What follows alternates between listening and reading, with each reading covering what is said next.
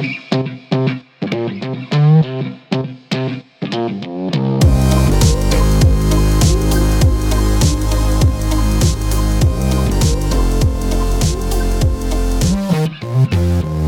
Alice Martin ist Dermatologin und Gründerin von Dermagnostik, dem Hautarzt per App. Sie ermöglicht Patienten eine schnelle Diagnose per Bild-zu-Text-Verfahren, ohne Terminschwierigkeiten und lange Wartezeiten. Für Alice ist die Kombination aus Mensch und Maschine die beste Lösung für Qualität in der Dermatologie. Mit einem radikal pragmatischen Ansatz, Leidenschaft für die Dermatologie und Durchhaltevermögen haben sie und ihre Mitgründer Dermagnostik innerhalb von sechs Monaten gelauncht. Im Podcast erzählt Alice, welche Hürden sie als Gründerin überwinden musste, wieso der gesellschaftliche Mehrwert für sie im Mittelpunkt steht und gibt Einblick in ihre Zukunftsvision für Dermagnostik. Unseren Podcast Visionäre der Gesundheit präsentieren wir euch in Kooperation mit dem Handelsblatt. Handelsblatt Insight Digital Health bietet euch das exklusive Fachbriefing zur Zukunft von Gesundheit und Pharma und unsere Podcast-Folgen exklusiv vorab. Alle weiteren Informationen dazu findet ihr unter insight.handelsblatt.com oder unter visionäre-gesundheit.de, Visionäre mit AE. Hallo Alice.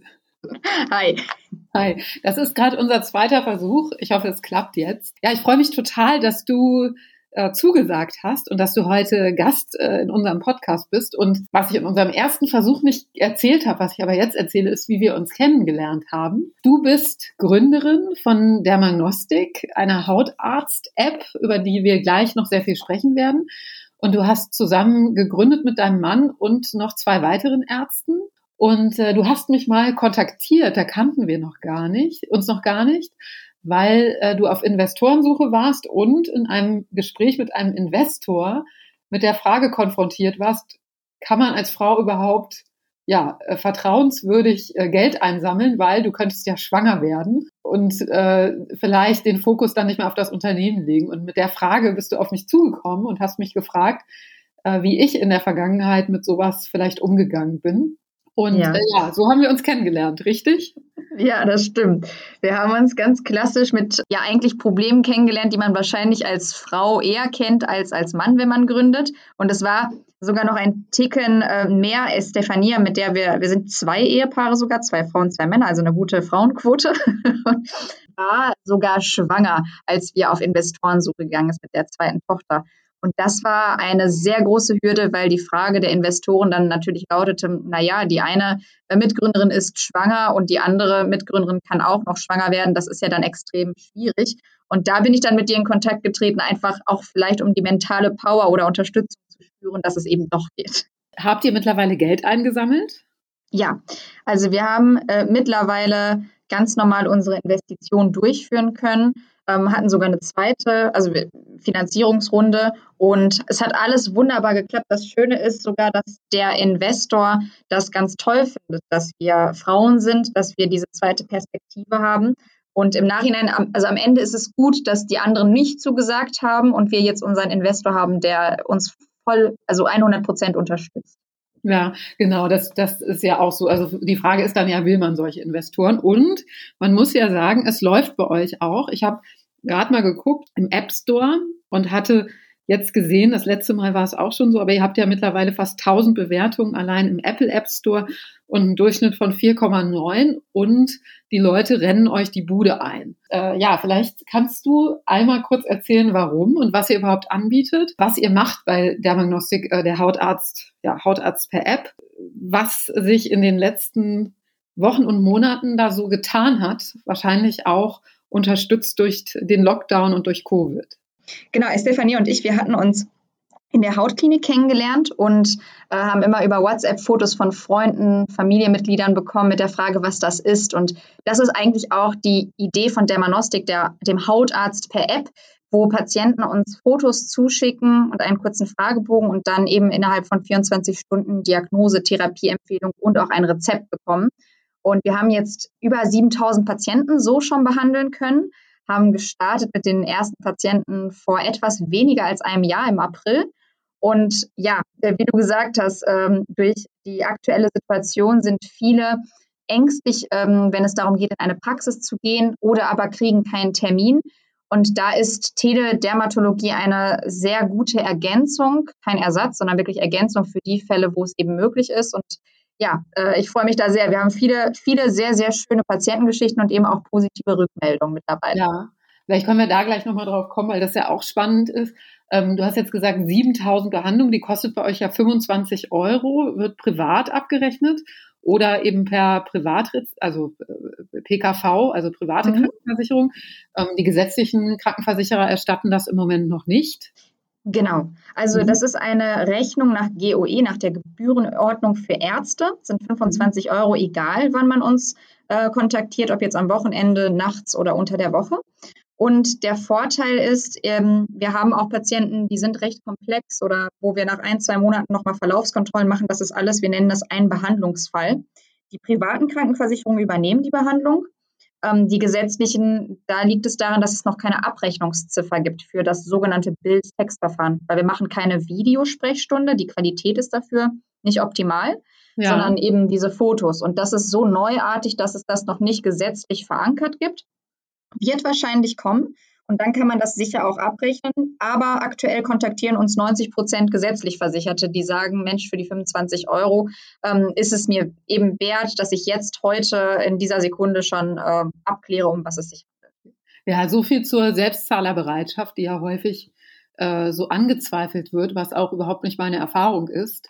Ähm, besonders jetzt bei so einem Thema, wenn ich irgendwie eine problematische Hautveränderung habe als Patient, dann warte ich ja auch äh, als gesetzlich Versicherter äh, doch mal ein paar Monate vielleicht auf einen Termin.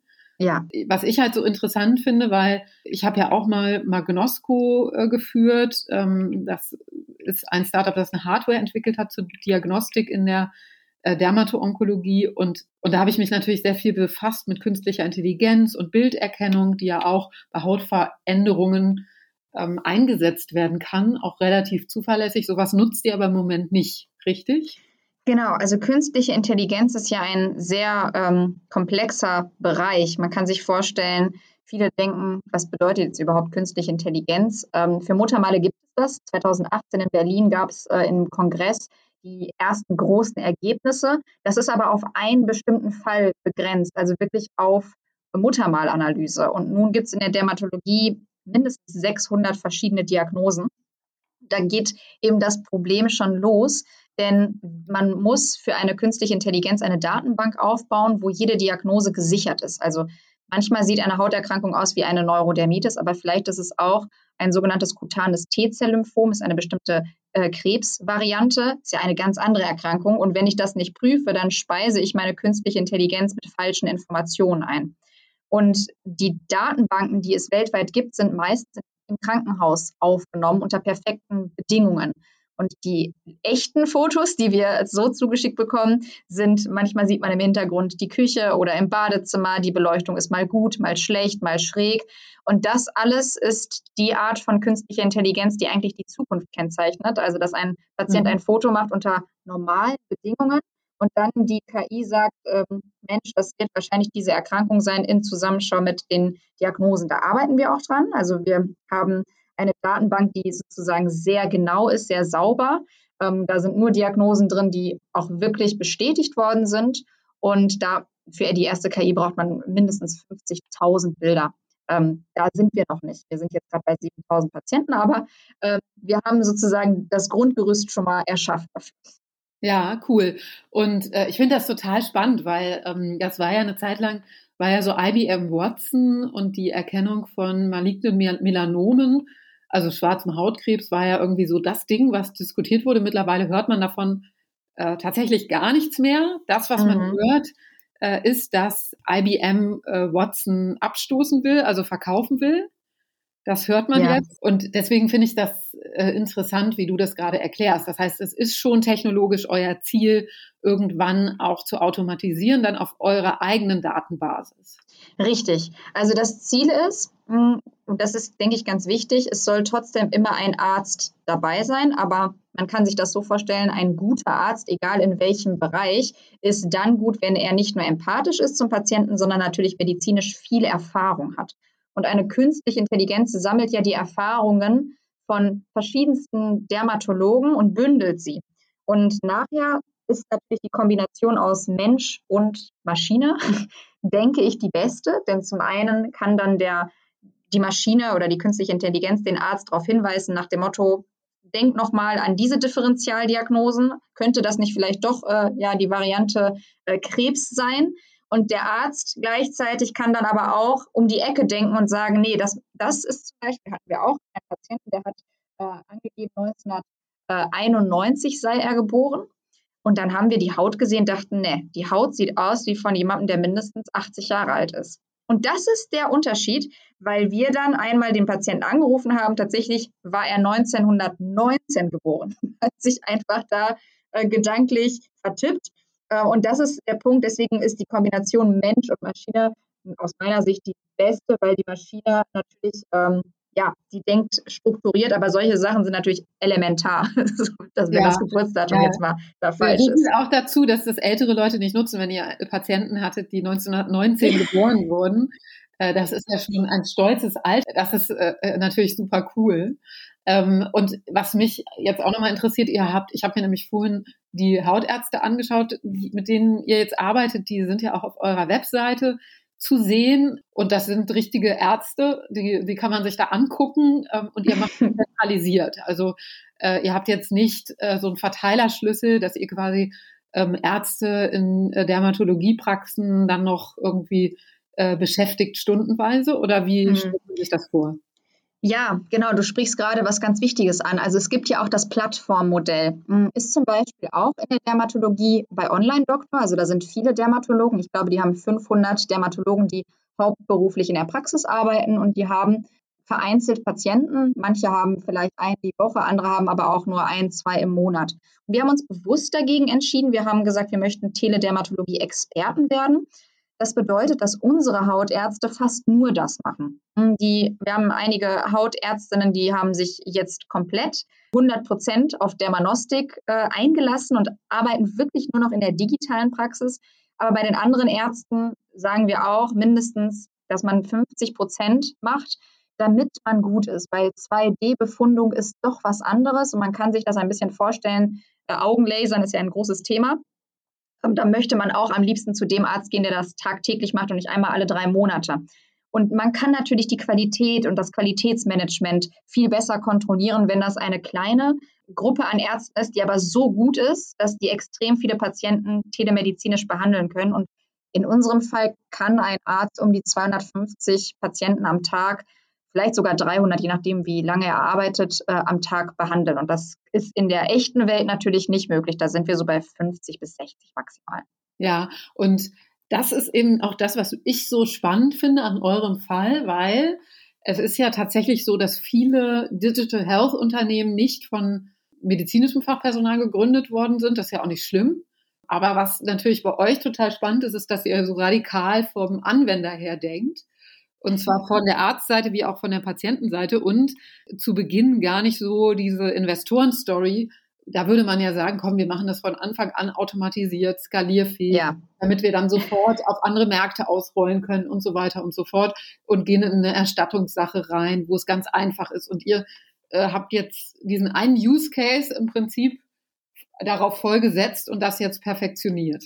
Richtig. Ich glaube, das ist auch etwas, was, wo wir sehr lange mit gekämpft haben, weil wir sind, genau wie du sagst, wir sind Ärzte, wir kennen unsere Sichtweise, wir kennen die Sichtweise der Patienten, das ist unser Metier. Und das war auch damals bei der Investorensuche ein Knackpunkt, weil viele gesagt haben, Diversität auch in der Denkweise, also sprich ein BWLer, ein Jurist etc. Hm, wo ich aber ganz klar sagen muss, ich sehe das bei anderen Digital Health Unternehmen und ich weiß, dass die viel größere Schwierigkeiten haben, ihren Fokus zu setzen. Weil es ist natürlich nicht wirtschaftlich, wenn man jetzt den Patienten zum vierten Mal anruft oder wenn man für ihn einen Termin vor Ort organisiert oder mit ihm auch mal eine halbe Stunde telefoniert, weil ähm, wir hatten jetzt auch eine Patientin Hautkrebs, keine Familie. Die haben wir wirklich begleitet. Und am Ende ist es auch genau der Punkt, natürlich sollte ein Unternehmen wirtschaftlich sein und auch jede Arztpraxis funktioniert ja wirtschaftlich, aber man sollte es nicht, wenn es um Medizin geht, aus dem wirtschaftlichen Grund heraus machen. Und das ist bei uns allen auch der Einsatz, äh, wir könnten ja viel, viel mehr verdienen, wenn wir jetzt ganz normal arbeiten würden in unserem Hauptberuf. Aber das, was wir erschaffen, ist ein so viel größerer Mehrwert für die Gesellschaft aus unserer Sicht und macht uns extrem viel Spaß. Und daher ist unser Fokus eben auch nicht monetär, sondern wirklich patienten- und gesundheitsorientiert. Und ich denke, das ist auch am Ende das, was der Patient spürt und warum wir auch wiederum Spaß haben. Und das merken dann die Investoren. Also ich weiß, am Anfang war das schwierig. Jetzt wir haben viele Wiederholerpatienten, viele, die weiterempfehlen und davon lebt dann am Ende das Unternehmen. Und dann finde ich auch spannend, du hast ja eben gesagt, ihr habt wie viel? 200, 300 Patienten, die einen Arzt bei euch ähm, behandeln? Genau.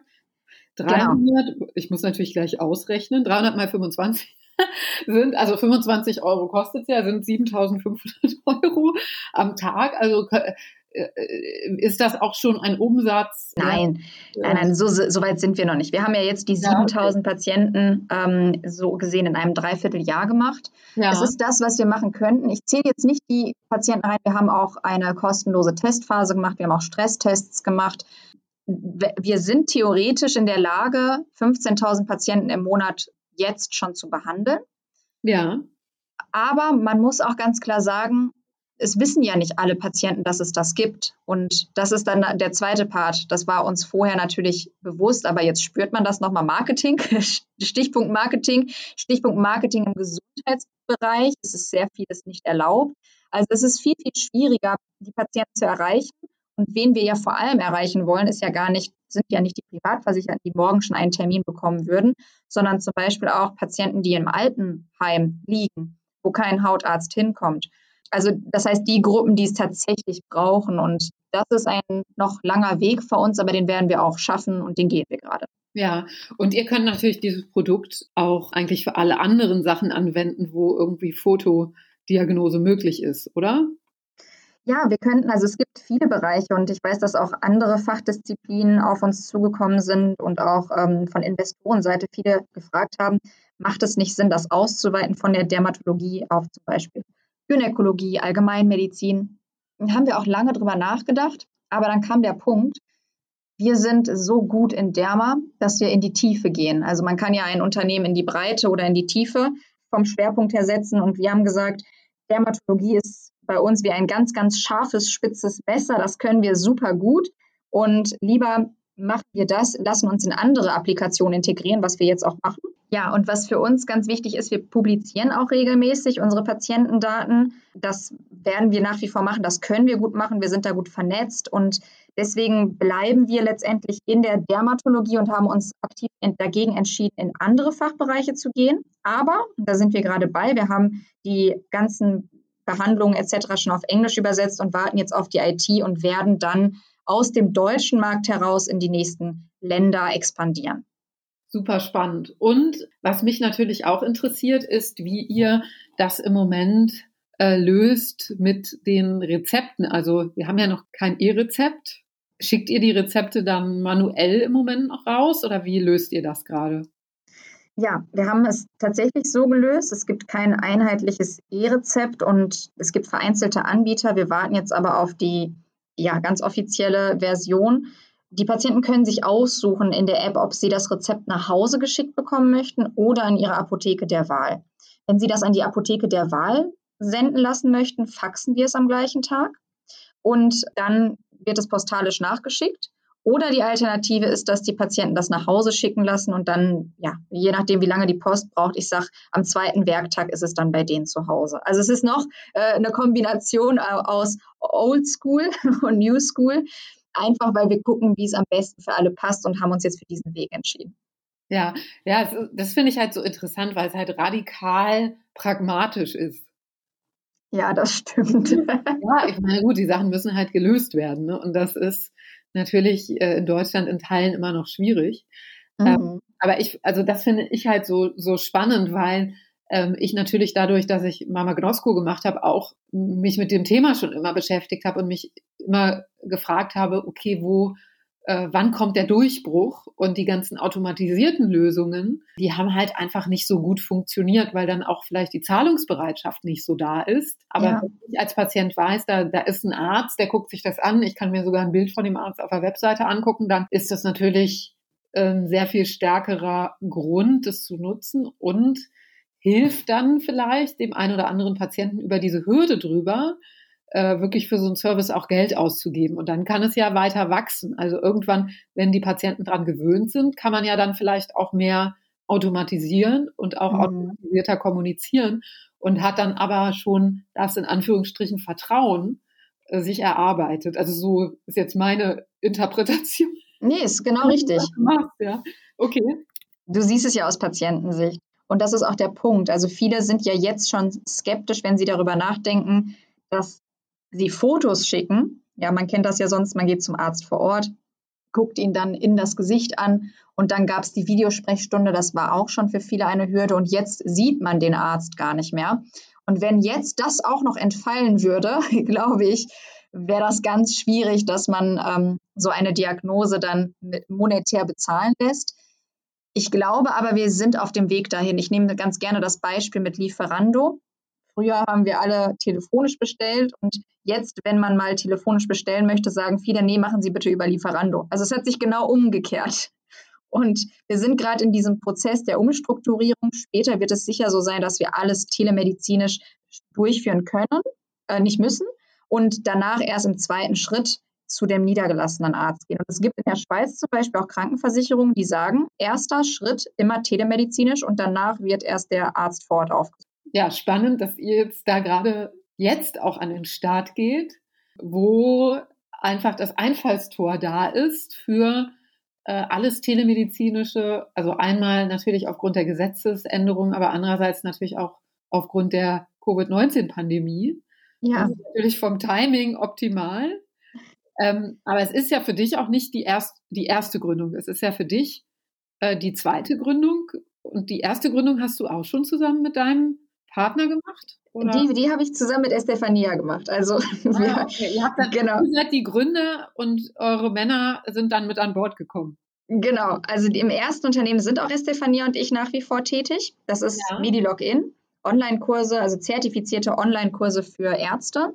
Eigentlich ganz witzig, weil das fing so an, ich bin in die Klinik gekommen und ähm, wollte bei meiner Familie oder ein Familienmitglied immer fragte, wann kannst du denn mir Botox spritzen? Und dann dachte ich, Mensch, das hast du im Studium jetzt nicht gelernt.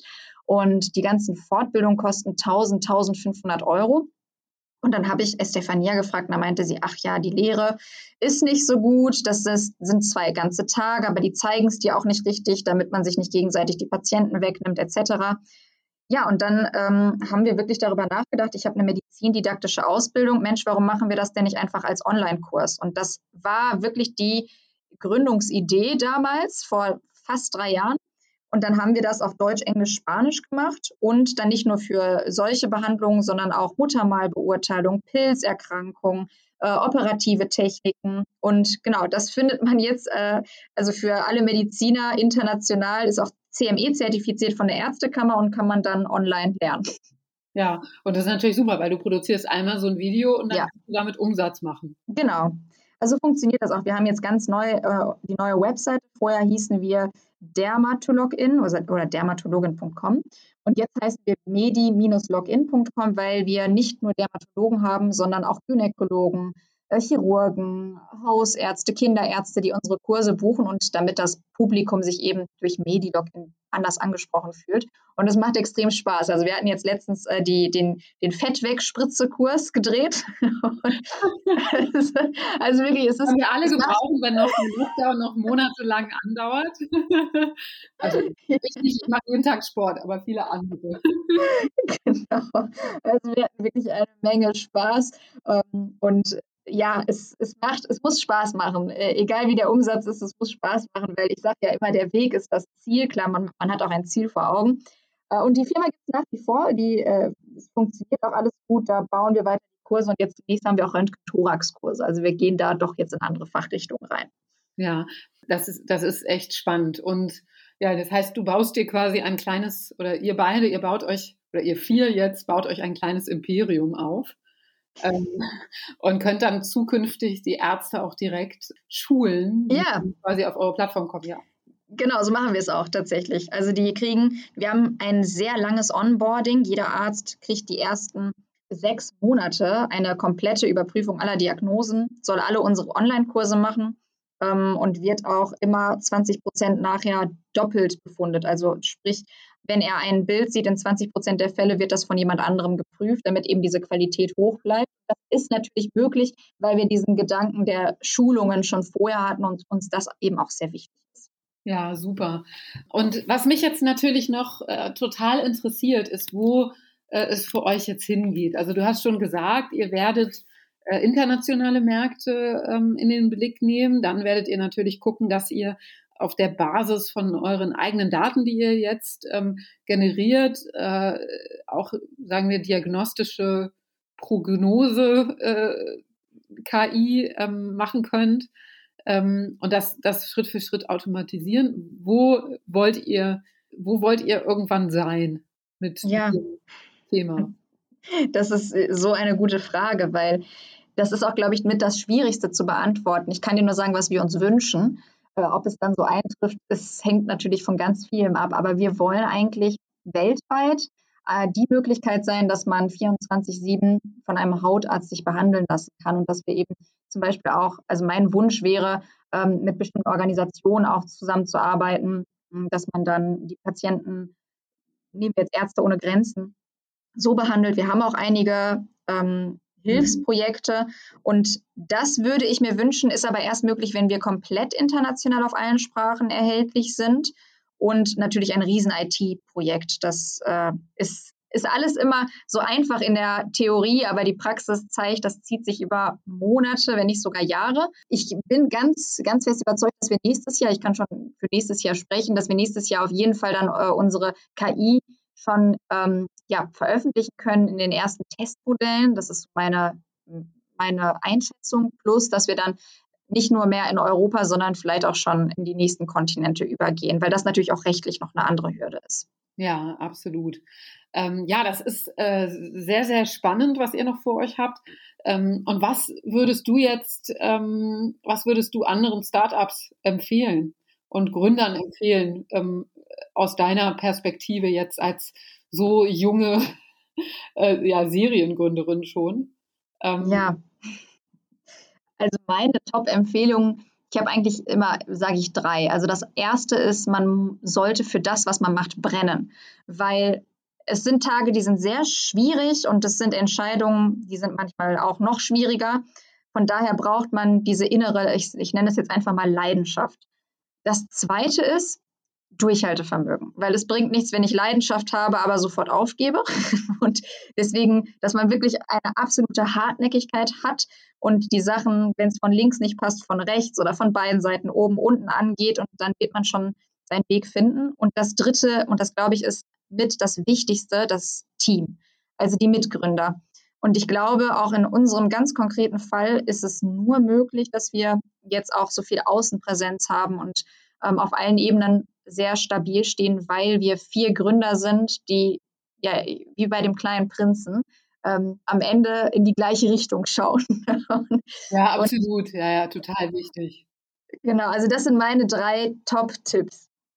Ja, ja, das, also ja, das bringt es super gut äh, auf den Punkt. Und ich glaube, was da noch hinzukommt, ist, es muss irgendwie einen äh, Bedarf geben. Das ist natürlich sowieso logisch, aber ähm, das ist ja bei euch der Fall. Und wenn es diesen, sagen wir, Medical Need gibt, ja, das hatte ich in einem anderen Podcast das Thema, dann, dann wird es immer klappen, auch wenn man äh, vielleicht am Anfang jetzt zum Beispiel bei eurem Thema ähm, haben wahrscheinlich viele gesagt, ach, es gibt doch gar keine Selbstzahlerbereitschaft in Deutschland. Warum wollt ihr denn damit anfangen? Ähm, die Leute bezahlen niemals 25 Euro für sowas. Mhm. Ähm, das ist ja das, was man dann gerne hört.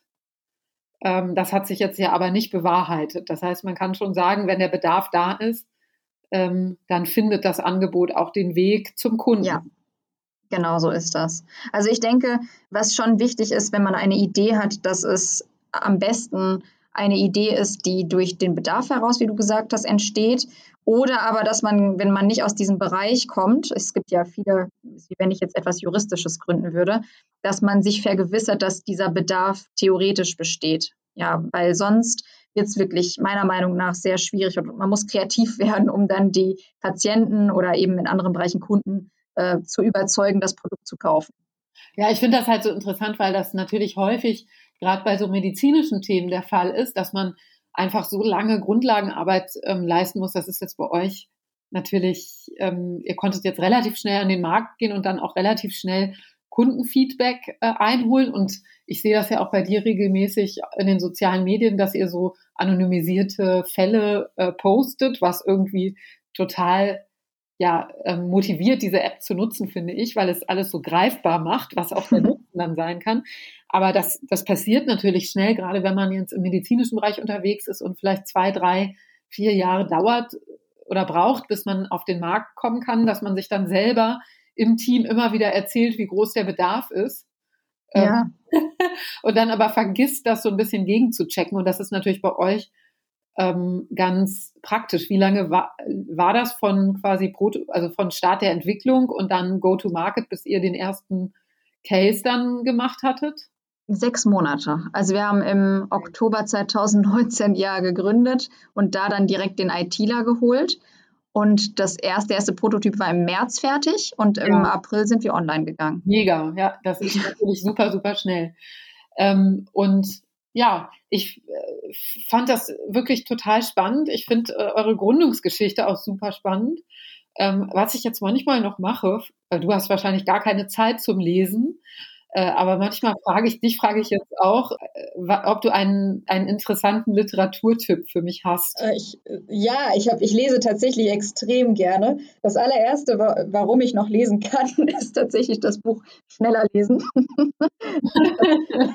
empfehle ich jedem. Da kriegt man äh, Lesetechniken an die Hand, damit man extrem schnell die äh, Sachen ja, sich aneignen kann. Und ich lese ganz gerne drei Bücher parallel. Also ähm, mein aktuelles Buch, da bin ich auch sehr äh, gespannt, weil das so, ich finde immer, man braucht mehrere Ansätze, wie man ja. Sachen betrachtet. Ich lese jetzt tatsächlich nochmal, und das ist eines meiner Lieblingsbücher von Jack Nasher, Deal. ich weiß nicht, ob du das kennst. Ich nee. liebe Jack Nasher. Ein ganz, ganz, ganz, ganz toller äh, Autor, der äh, auch seine ganzen Audiohörbücher selber vertont hat.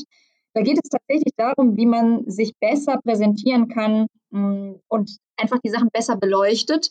Und dann, wen ich ganz toll finde, ist ähm, äh, Robert Kiyosaki, Rich Dad, Poor Dad. Ah, das kenne ich auch. Ja, das wurde mir genau. von Investoren empfohlen. Finde ich ganz toll geschrieben, also wirklich. Äh, und da eigentlich sein zweites Buch, der Cashflow-Quadrant. das kenne ich noch nicht, aber Rich Dad, Poor Dad gibt es übrigens auch auf Spotify Hörbücher. Ja. Äh, Habe ich mir auch schon angehört. Ja, super. ähm, das ist äh, cool. Also da haben wir auf jeden Fall was gemeinsam, weil ich lese auch äh, immer mindestens fünf Bücher parallel und dann je nach Laune, aber meistens tatsächlich Sachbücher oder Biografien und jetzt gerade mal wieder ein, ein, ein Roman, aber das ist eher selten. Oh, naja, schön. Liebe Alice, es hat mich total gefreut, dass wir heute diese Folge aufnehmen konnten mit dir. Mich ebenso ja, wir werden auf jeden Fall eure, euren Weg auch weiter beobachten. Ich wünsche äh, total viel Erfolg weiterhin und ich finde, ihr seid ein super Beispiel, wie man wirklich extrem fokussiert und extrem straightforward und pragmatisch äh, auch im Medical-Bereich gründen kann. Und dass ja vielleicht so die üblichen Thesen äh, auch manchmal nicht gelten. Also auch zwei Ehepaare, die alle Ärzte sind, auch das kann funktionieren. Vielen, vielen lieben Dank. Ich freue mich, heute dabei gewesen zu sein. Wenn ihr mehr wissen wollt, findet ihr alle Links und Informationen auf www.visionäre-gesundheit.de, Visionäre mit AE. Wenn euch diese Folge gefallen hat, erzählt es gern allen Freunden und Bekannten und um nichts zu verpassen, abonniert unseren Podcast auf Spotify, Apple Podcast und Stitcher.